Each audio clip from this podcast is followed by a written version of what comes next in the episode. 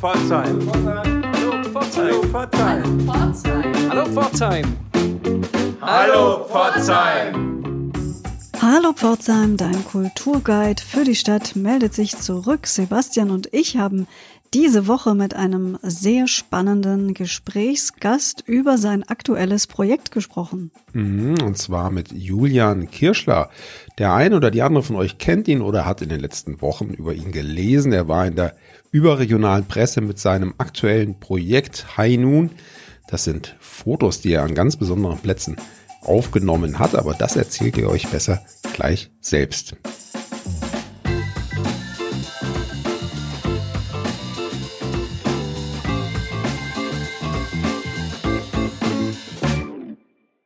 Ja, wie eben schon im Vorgespräch angekündigt, haben wir heute Julian Kirschler zu Gast, einen Künstler, einen Fotokünstler aus Pforzheim. Hallo Julian, vielleicht magst du dich mal kurz vorstellen. Hallo Anna, hallo Sebastian. Ja, ich bin Julian Kirschler, komme aus Pforzheim, bin arbeite als Künstler und Fotograf und war 2019 im Januar, also vor dem Beginn der Pandemie, in Südtirol für Landschaftsaufnahmen und äh, kurz unmittelbar nach der Reise dorthin sind erste Nachrichten von Corona-Fällen in Italien entstanden. Die Bilder aus Wuhan waren zu der Zeit schon bekannt und ja, da war klar, es verändert sich etwas. Und dann hast du relativ zügig dein Fotoprojekt angepasst. Du hast dich den äh, veränderten Bedingungen angepasst und hast was gemacht. Ja, ich war, meine Tochter war zu dem Zeitpunkt aus England zu Besuch und wir hatten einen Arzttermin in Esslingen bei einer Freundin, die dort als Ärztin praktiziert und äh, wir sind äh, nach äh, Esslingen gefahren und es kam die Meldung im Radio, dass der Stuttgarter Flughafen zwar offen ist, aber dort praktisch kein Verkehrsaufkommen stattfindet. Und das wollte ich mir einfach persönlich anschauen. Und die Fanny und ich sind dann in ein Parkhaus gefahren, was unmittelbar am Flughafen ist, also sehr nah dran und schon unten äh, war kein einziges Auto zu sehen. Da war eine Absperrung, äh, die schlecht gestellt war. Und wir sind dann tatsächlich äh, bis in den sechsten Stock hochgefahren, weil ich das mit eigenen Augen sehen wollte. Und es war so die Initialzündung zu sagen, okay, das ist für mich als Fotograf äh, ein total spannendes Thema, äh, weil es plötzlich möglich war, Bilder zu generieren, die man vorher nie machen konnte. Ja? Und gleichzeitig hat es eine gesellschaftliche Relevanz. Und äh, mir ist aber auch bewusst geworden, dass äh, es nicht damit getan ist, einfach nur Bilder zu machen, sondern äh, äh, in dem Kontext oder in dem Zusammenhang, dass jeder Privatmann, der ein Handy hat und durch die Stadt geht, jeder ähm, Berufsfotograf diese dieses Thema auch, äh, für den das auch relevant ist und so ist die Idee entstanden, äh, ein äh, digitales Virus, ein fotografisches Virus zu äh, erfinden oder zu äh, generieren, dass ich den Bildern einpflanzen kann. Das heißt, um das mal unseren Zuhörerinnen und Zuhörern zu erklären, du hast zunächst mal relativ menschenleere Plätze fotografiert, die durch die Pandemie eben nicht dieses hohe Aufkommen hatten, sondern eben leer waren und hast das Ganze dann nochmal digital in der Bildbearbeitung verstärkt. Ganz genau. Also das Virus steht symbolisch für die Zeit. Äh, die Zeit ist geprägt von einer Diffusität. Wir wissen nicht heute, was morgen ist. Und die Zeit ist geprägt durch ein Virus, was von der Vervielfältigung lebt. Und diese Dinge äh, pflanze ich zusammen als, äh, als Virus in der Bildbearbeitung den, den äh, Fotografien ein immer das gleiche Virus, was aber bei jedem Bild eine andere Wirkung hat, weil ich es bei jedem Bild auf die Inhalte anpasse und äh, und, äh, und das Virus auch partiell wieder rauslösche und eliminiere, um äh, bestimmte äh, Spuren äh, zu hinterlassen. Wie, wie sieht so ein Bild vorher aus und nachdem du dein Virus auf das Bild losgelassen hast, wie muss man sich das optisch vorstellen? Also die Basis, bevor ich den Virus einpflanze, sind Fotografien, die immer mit einer kleinen Blendenzahl gemacht sind. Das heißt, die Bilder sind von vorne bis hinten ganz scharf. Und wenn ich das Virus eingepflanzt habe, ist das nicht mehr so. Da ist äh, eine gewisse Unschärfe, äh, wie gerade eben beschrieben, aus welchem Grund auch, im Bild. Und äh, nun kann ich äh, mit dem Virus äh, die Gesetzmäßigkeiten, die in der Fotografie gelten, beispielsweise von äh, für die Schärfe, kann ich aushebeln und kann innerhalb eines Bildes ganz neue Kontexte erstellen. Vielleicht noch eine Stufe zurück. Wie hast du denn die Orte ausgewählt, die du fotografiert hast? Also die Orte habe ich nach äh, hauptsächlich zwei Kriterien ausgewählt. Das eine sind ganz persönliche äh, äh, Erfahrungen mit Orten, die ich kenne, wo ich persönliche Verbindungen hin habe. Aber das Hauptkriterium sind Orte, wo ich davon ausgehen kann, dass sie möglichst viele Menschen schon mal gesehen oder besucht haben. Äh, also beispielsweise in Berlin das Brandenburger Tor, in Berlin den Checkpoint Charlie, den Zoo in Berlin, den Kudamm, was auch immer, oder die französische Straße, äh, Galerie Lafayette habe ich Bilder gemacht. Also Orte, die äh, viele Menschen schon gesehen haben und, äh, und somit äh, eine Empfindung zu dem Ort haben. Und indem du die Bilder jetzt mit deinem Virus infizierst, sie also ganz besonders bearbeitest, äh, lenkst du natürlich auch eine besondere Aufmerksamkeit auf deine Bilder. Du hast eben selber gesagt, am Checkpoint Charlie hast du fotografiert. Beschreib doch mal das Bild, das dort entstanden ist. Checkpoint Charlie ist ein, ein, sehr interessantes Bild insofern, weil das Bild ein Bild im Bild beinhaltet. Und äh, da habe ich auch vorher ein bisschen recherchiert und bin auf eine ganz spannende Geschichte gestoßen. Und zwar äh, am Checkpoint Charlie sind, ist ja ein Bild von einem äh, Soldaten in einer russischen Uniform. Und das Foto, über das wir jetzt sprechen, ist das Bild mit dem Soldaten in einer amerikanischen Uniform. Und äh, da habe ich äh, kurz bevor ich das Bild gemacht habe, die Geschichte gelesen, dass ähm, dieser amerikanische Soldat, der da abgebildet ist, der ist letzten Endes durch Zufall mehr oder weniger dahin gekommen. Der hat nie an diesem Ort gedient, sondern das ist ein amerikanischer Soldat, der ursprünglich Musiker war, dessen Familie kein Geld hatte, dass er an der Universität studieren konnte und der deswegen zum Militär gegangen ist und ich glaube, er hat Tuba gespielt und ist so zum Militärkorps gekommen und nach Deutschland 1988, also etwa ein Jahr vorm Fall der Mauer. Ähm, und er ist damals gefragt worden, ob er für Fotos von der Armee äh, eben bereitstünde und er hat diese Fotos gemacht, aber er hat tatsächlich nie am Checkpoint Charlie gedient und äh, in der Folge äh, ist beschrieben worden von ihm, er ist dann vor ein paar Jahren mal wieder nach Berlin gekommen und an den Checkpoint Charlie und hat sich dort selber gesehen. Und dann gab's die lustige Geschichte, er war da mit einem Freund da, ähm, der ist angesprochen worden, wer denn der Mann, ob er wüsste, wer der Mann auf dem Bild ist. Und dann hat er gesagt, ja, das ist sein Freund, der neben ihm steht. Und das ist so ganz lustige Anekdote über den Ort und das Bild. Und äh, ja. Und das Bild selbst hast du ja dann noch bearbeitet. Was, was, äh, wie unterscheidet sich das Endprodukt von dem, was du aufgenommen hast? Das Bild habe ich in der Form bearbeitet, dass man beispielsweise, die Berliner machen sehr lustige Werbung auf ihren Abfalleimern.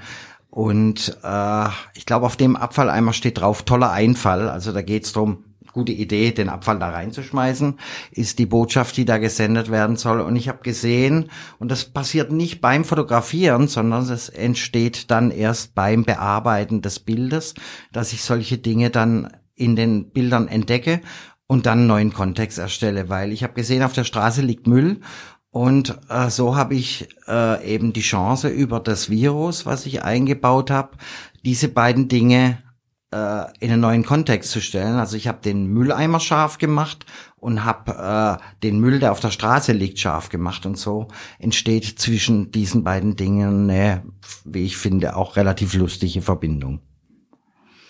Jetzt ist es ja das eine, sich eine gute Idee einfallen zu lassen und dann Bilder zu machen und die zu bearbeiten und dann eine fertige Serie zu haben. Aber wie ist es dir gelungen, so eine große Aufmerksamkeit für deine Bilder zu kriegen? Es war ja unter anderem in der Süddeutschen Zeitung. Ja, also die berichtet. Süddeutsche war tatsächlich so der Startschuss mit der Süddeutschen. Äh, da ist der Redakteur Stefan Fischer, der für die äh, für das Thema Reisen äh, zuständig ist, auf mich zugekommen und hat gefragt, ob er äh, meine Serie publizieren darf und äh, ein Interview mit mir führen darf. Und äh, ja, danach, die Süddeutsche ist, äh, soweit ich weiß, mit die reichweitenstärkste Zeitung in Deutschland. Und das war natürlich für mich ein Segen, weil danach ist auch die Pforzheimer Zeitung auf mich zugekommen.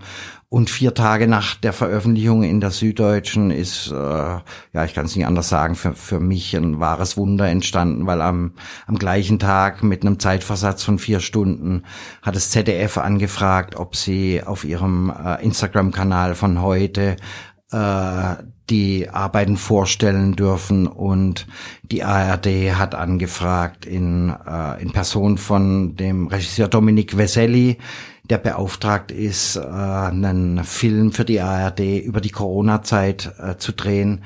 Äh, der hat angefragt, ob er Bilder von mir benutzen kann im ersten Step und ist dann aber relativ schnell nach Pforzheim gekommen. Wir haben uns persönlich getroffen und da hat er mich am Ende dann äh, gefragt, ob ich äh, Teil äh, als Protagonist in seinem Film Teil des Films werden kann. Ich habe im ersten Moment gesagt, nee, weil ich hinter der Kamera stehe und überhaupt keine Ambitionen habe vor der Kamera. Und äh, das habe ich mit dem Augenzwinkern gesagt, habe dann gesagt, aber ich mache sehr gerne, weil ich äh, damit die Chance habe, mein, unser Projekt nach vorne zu bringen. Ja, und so hatte ich einen ersten Drehtag äh, vor vier Wochen an einem sehr spannenden Ort. Ich war eingeladen äh, nach äh, Tropical Island äh, südlich von Berlin, wo üblicherweise ein äh, großes Spaßbad ist, was im Moment natürlich auch zum Erliegen gekommen ist. Und es war ein großes Privileg, dass ich dort fotografieren durfte, weil das ist einfach ein unglaublicher Ort ein unglaublicher Ort, vor allem äh, den unter diesen Umständen so leer zu finden, war war fantastisch und äh, ja, das Kamerateam hat mich praktisch äh, über fünf Stunden dort begleitet und hat mich dabei gefilmt und beobachtet, wie ich dort arbeite und fotografiere. Und im weiteren Verlauf äh, sind Dominik Veselli und das Team auch nach Pforzheim gekommen und haben bei mir im Loft gedreht und haben auch äh, meine Co-Künstler äh, und äh, gedreht, weil äh, das, was ich bis jetzt get getan habe, wir überführen in was Größeres äh, und ich nicht mehr als Einzelkämpfer zukünftig auftrete, sondern äh, wir als äh, Künstlergruppe auftreten wollen. Dazu will ich gleich auch noch mehr wissen, aber vielleicht vorab, äh, weißt du schon, wann man den Film wird sehen können? Gibt es da schon einen Termin? Der Film wird, soweit ich weiß, im Oktober im ha äh, Hauptprogramm, ich glaube sogar Sonntagabends, äh, in der ARD ausgestrahlt werden. Das ist die erste Aber ein genauer. Sendetermin steht heute ja, noch nicht fest. Gib uns einfach Bescheid. Wir Ja. geben das gerne an unsere Hörerinnen und Hörer weiter, Ja, wenn das soweit ist. Und die zweite Frage ist Stichwort Künstlerkollektiv. Was hat es denn damit auf sich? Damit hat es auf sich, dass die Basis äh, Fotografien sind, aber wir äh, ein Konzept haben, wie wo wir überzeugt sind, dass es die Statik einer Fotoausstellung äh, verändern kann. Wir haben ein, ein interaktives und immersives Konzept äh, für diese Arbeiten entwickelt wo man sich so vorstellen kann, dass jede Arbeit durch eine Soundscape, also eine Klanglandschaft, äh, ergänzt wird und in einem musealen Umfeld oder im Umfeld einer Ausstellung der Besucher einen Kopfhörer aufhat. Äh, der Kopfhörer hat Technik, die, die ihn im Raum auf 10 Zentimeter genau äh, ortet und seine Blickrichtung auf ein Grad genau. Und äh, während der Besucher, nennen wir es einen interaktiven Pfad abläuft, ähm, bekommt er immer genau zum richtigen Zeitpunkt die Soundscapes für die jeweilige Arbeit eingespielt. Es hört sich super spannend an, aber äh, da liegt natürlich auch die Frage nahe, wo wird das stattfinden können derzeit? In welchen Räumlichkeiten gibt es da schon Ideen? Das kann ich heute noch nicht sagen. Da wir sind ja noch in der Produktionsphase der Arbeiten, weil ich fahre nächste Woche noch über Ostern nach Zürich, um dort weitere Aufnahmen zu machen. Und äh, das kann ich Stand heute noch nicht sagen, aber wir werden im Sommer hier eine erste kleine Show machen, und zwar hier im Haus, im alten Schwimmbad. Äh, da haben wir mit Thomas Olse einen ersten Kontakt gehabt. Der war total begeistert, dass im Schwimmbad, im stillgelegten Schwimmbad ein Bild eines stillgelegten Schwimmbads äh, sein kann. Und äh, da werden wir zum ersten Mal das Zusammenspiel aus Bild und Soundscapes auch von der technischen Seite her aufbauen und auch testen für uns. Und das wird ein Zeitpunkt sein, wo wir auch äh, das Ziel haben, Kuratoren, Museumsleute einzuladen, um äh, diese komplett neue Art, weltweit einzigartige Art äh, eines Ausstellungskonzepts für Fotografie äh, zu präsentieren. Und dann wird man schauen, was passiert. Ist ja auch noch so ein bisschen von Corona abhängig. Das ist von an, Corona abhängig. Allerdings ist das Konzept, was wir haben, absolut Pandemie, Pandemie tauglich. Und zwar deswegen, äh, muss ich kurz ausholen. Ich war letztes äh, Frühjahr in Berlin in einer großen Ausstellung Katharina Grosse im äh, Nordbahnhof. Und da ist mir aufgefallen, dass was das für ein Aufwand für ein Museum ist oder auch jetzt für mich als Besucher. Das heißt, ich musste mir übers Internet ein Ticket ziehen. Als ich dort war, waren bestimmt in diesem riesigen Raum, wo diese, äh, diese Monumente von Katharina Grosse aufgebaut waren, bestimmt 15 Ordner von dem Museum, die nichts anderes taten, als uns Besucher zu überwachen, in welchen Abständen wir zueinander sind. Unsere Technik ermöglicht äh, es, die Abstände der Menschen zu überwachen, weil wir ja äh, über die Technologie auf Zentimeter genau im Raum sichtbar sind. Und wir können dann einzelnen Besuchern Warnungen ausgeben. Also das ist ein sehr pandemietaugliches System. Und wenn ein Museum das äh, geschickt einsetzt, können sie das auch ohne großen äh, Aufwand an Manpower letzten Endes äh, eine sichere Ausstellung äh, gewährleisten. Also wir sind auf jeden Fall gespannt. Aber Julian, unser Podcast heißt Hallo Pforzheim und äh, da würden wir dich gerne nochmal fragen, abseits äh, von deiner Arbeit als äh, Fotograf und Künstler, was vermisst du denn als Pforzheimer in den letzten Monaten hier in der Stadt? Worauf freust du dich denn?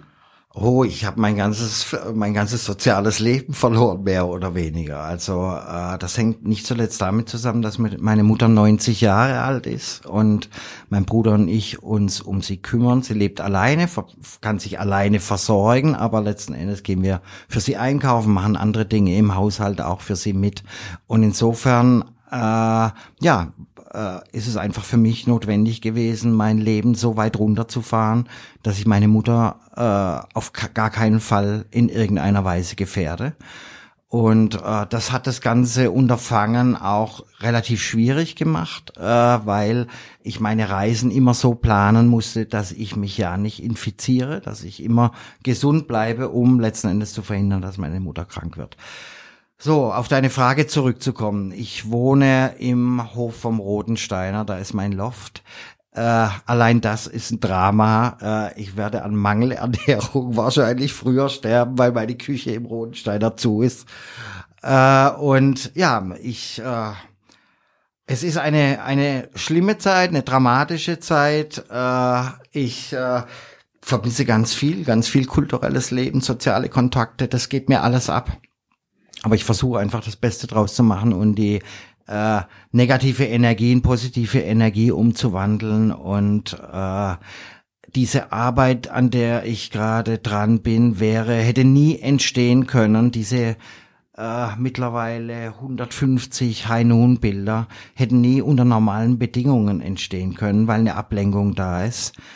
Äh, weil diese Arbeit sehr arbeitsintensiv ist. Also ich brauche für ein Corona Shutdown-Bild bis zu eineinhalb Tage. Äh, und so habe ich, also seit September gab es kaum einen Tag, wo ich weniger als 16 Stunden gearbeitet habe.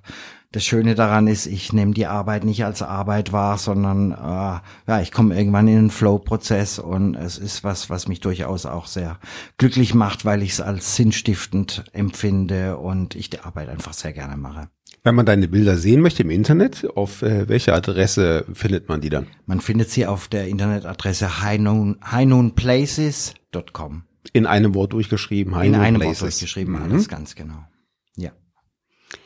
Julian, es war schön, dich hier zu haben. Sehr inspirierend, mit dir zu sprechen über deine Fotoserie. Wir wünschen dir, dass sich alles ganz wunderbar entwickelt, auch nach Corona und freuen uns, wenn du irgendwann mal wieder hier zu Gast bist. Vielen Dank für deinen Besuch. Ich danke euch für die Einladung, für das anregende Gespräch und wünsche euch auch alles Gute und bleibt gesund.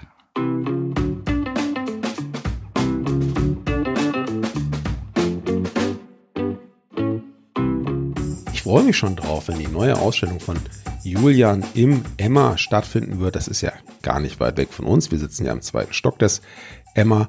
Und genauso freuen wir uns natürlich auch über unsere erfolgreiche Crowdfunding-Aktion. Die ist letzte Woche zu Ende gegangen. Anna, da haben wir noch mal ganz schön gezittert auf die letzten Meter, oder? Ja, es ist spannend geworden auf die letzten Meter hin, aber es hat geklappt und dafür wollen wir euch ganz herzlich Danke sagen. ja. ja. Es sind immerhin mehr als die angepeilten 2500 Euro geworden. Man muss sich ja vorneweg für einen Zielbetrag entscheiden. Der wird dann auch noch durch die Stadtwerke, die die Aktion überhaupt erst möglich gemacht haben, aufgestockt. Ja, und jetzt läuft die ganze Geschichte. Und es dauert noch einen Moment, bis alles abgewickelt ist, Anna, oder? So ist es, aber ich bin mir ziemlich sicher, dass ihr über die Plattform direkt die entsprechenden Infos bekommt. Das betrifft jetzt natürlich all die, die auch fleißig gespendet haben. Ganz genau. Ja, und äh, was wir mit dem Geld anstellen, das wissen wir auch schon relativ genau. Wir sind zwar ein ehrenamtliches Projekt, haben Gemeinnützigkeit, dürfen also eigentlich auch gar keine Gewinne machen und die Gefahr besteht auch nicht, aber wir können das Geld gut gebrauchen, um unsere laufenden Kosten für die Technik, für das Hosting zu bestreiten. Und auch eine kleine Party soll drin sein. Dafür haben wir auch VIP-Tickets an euch vergeben, an die Spenderinnen und Spender und äh, freuen uns jetzt schon drauf, wenn wir irgendwann unsere großartige Launch-Party vom vergangenen Jahr vielleicht wiederholen können mit euch zusammen. Wird jedenfalls super. So, wer Ostern noch nichts äh, vorhat, Anna, da haben wir auch noch was im Gepäck für euch. Ja, ihr könnt zumindest Künstlerinnen und Künstler aus Pforzheim, wenn nicht live, so doch im Stream, im YouTube-Stream sehen. Es gibt eine junge Initiative, die nennt sich Coco. Was hat es denn damit auf sich, Sebastian? Ja, Coco steht für Corona-konform und äh, diese jungen Leute, diese jungen Kreativen haben sich also zur Aufgabe gemacht, trotz Corona, trotz Pandemiebedingungen ein Kulturprogramm auf die Beine zu stellen, haben dafür viele, viele Kulturschaffende in Pforzheim äh, gewinnen können, wie Oliver Gimber, Dieter Hutmacher, Fools Garden, die Jugendmusikschule, den Mottenkäfig, den Vorclub Prisma. Und äh, diese Beiträge werden also am Ostersonntagabend ab 19 Uhr zu sehen sein im YouTube-Stream oder über die Webseite cocopforzheim.de. Damit verabschieden wir euch in die kommende Woche, wünschen euch alles Gute, bleibt gesund und seid auch nächste Woche wieder dabei. Tschüss sagen Sebastian und Anna. Auf drei. Eins, zwei. Hallo, Hallo Pforzheim! Das war noch durcheinander.